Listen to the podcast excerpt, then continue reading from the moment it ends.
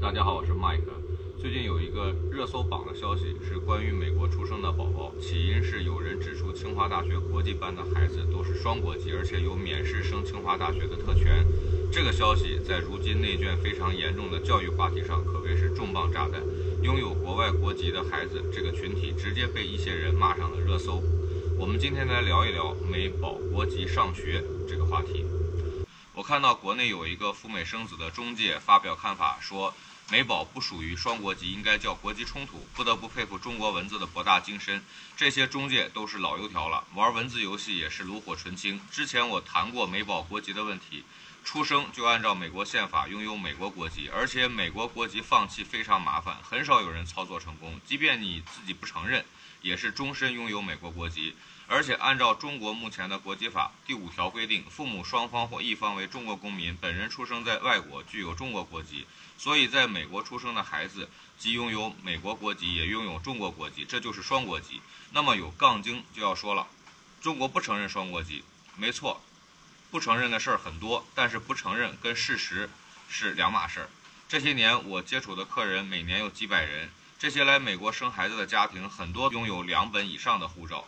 我们都知道，美宝出入中国大陆海关用旅行证，出了大陆去世界上任何其他国家都是用美国护照。绝大多数国家是免签证，包括中国香港、澳门、台湾，一次入境可以停留九十天。再来说北大清华免试的问题，根据清华大学官网公布的二零二零年清华大学国际学生招生简章，宣布招收国际学生免除笔试，继续采取申请、审核、面试的形式，要求一共有五点。乍一看要求还挺多，但其实除了第四点汉语水平 HSK 五级以外，其他都是走形式。HSK 五级是什么水平呢？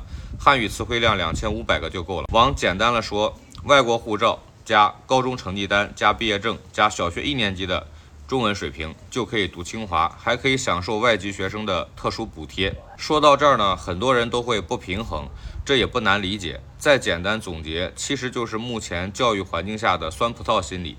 拥有外国护照的孩子有升学特权，那么还是站在独木桥的自然心理不平衡，这就是对这种现象的不满，然后发出来拉仇恨。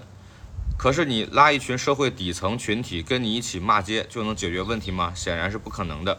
之前我在视频里也讲过一个数据，二零一九年赴美生子人数达到十八万人，加上从二零一六年赴美生子潮以来，每年的人数都在往上递增。相信这场可恶的疫情过去以后，赴美生子的人数肯定还会不断的增加。